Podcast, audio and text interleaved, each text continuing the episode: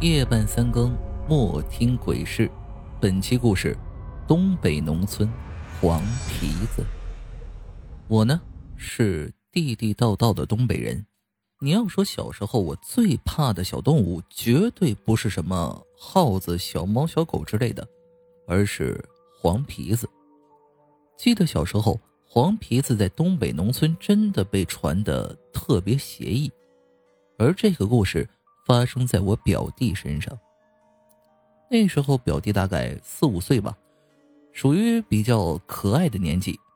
那时候呢，冬天的东北农村，说实话，真就没有什么娱乐活动，夜生活基本等于零，所以大家都睡得比较早。因为表弟呢年纪尚小，他和姑姑、姑父睡在一个炕上，就睡在他们中间。那天呢。这个孩子睡觉挺困难的，特别精神。姑父他们好不容易才把他给哄睡着。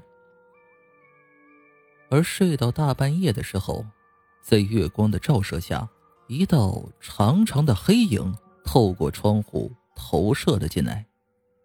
早些年农村晚上的月亮真的特别亮，而姑父本身睡觉就轻，因为一瞬间的由明转暗，便迷迷糊糊的。就睁开眼睛看了看，不想却见窗外，竟趴着一个黄皮子，正死死的盯着他。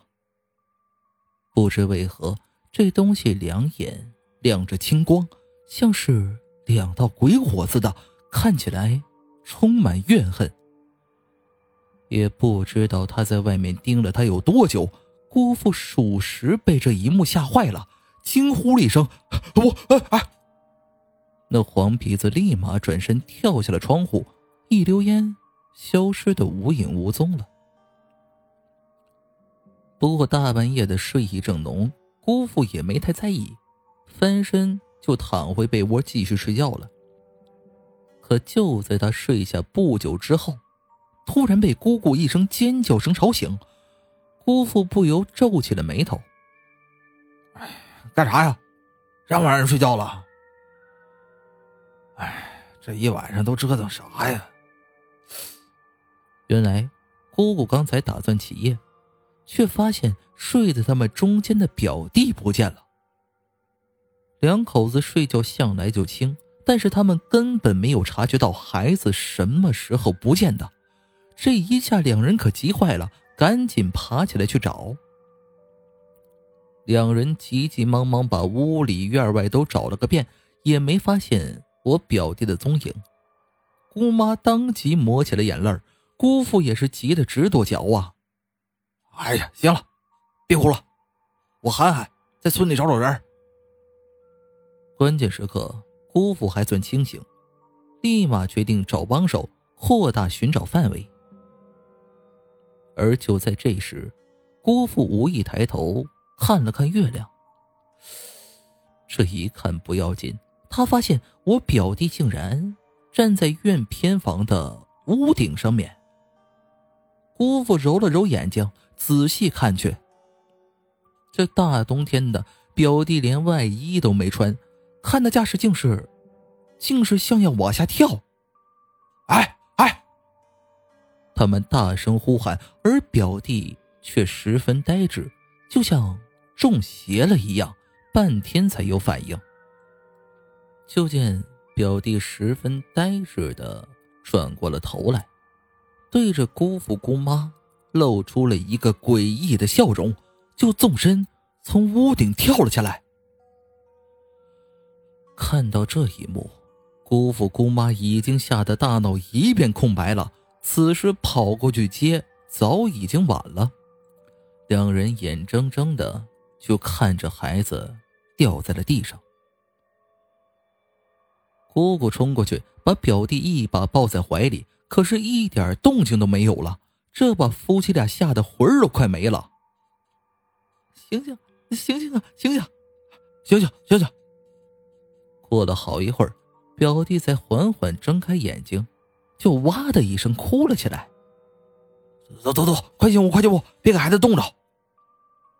见此，姑父一边嘱咐他们赶紧回屋，一边准备去找个大夫过来看看。而就在转身往外跑的那一刹，他发现偏房上有道身影投了下来，抬头一看，竟然是刚刚那只黄鼠狼正趴在屋顶上俯视着他。而这黄皮子一双眼睛依旧发着青光，目光狠毒，咧着嘴，露出一排尖牙，像是在邪笑。姑父这下哪里还不明白，表弟之所以莫名其妙半夜爬上屋顶，就是这黄皮子迷的。转身就从地上抄起一块砖头爬上屋顶。可面对姑父的来势汹汹。那黄皮子一丝惬意都没有，依旧狠狠的盯着姑父。这姑父气得直跺脚啊，索性拿板砖就朝他狠狠的砸了过去。砰的一声，这东西灵活的很呢，姑父也没砸着他，一扭头就跳下屋顶不见了。这件事过后，姑父才想起一件事，也正是因为这。让黄皮子跟他结下了梁子。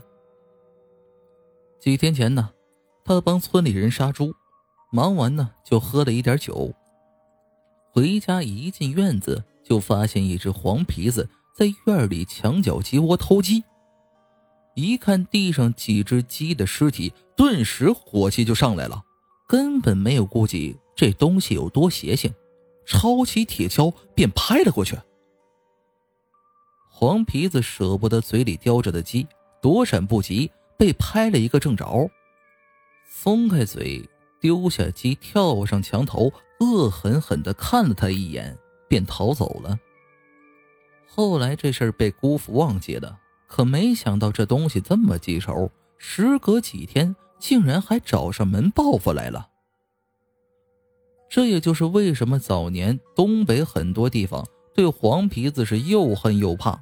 明明被这家伙祸害了，啊，还不能打骂，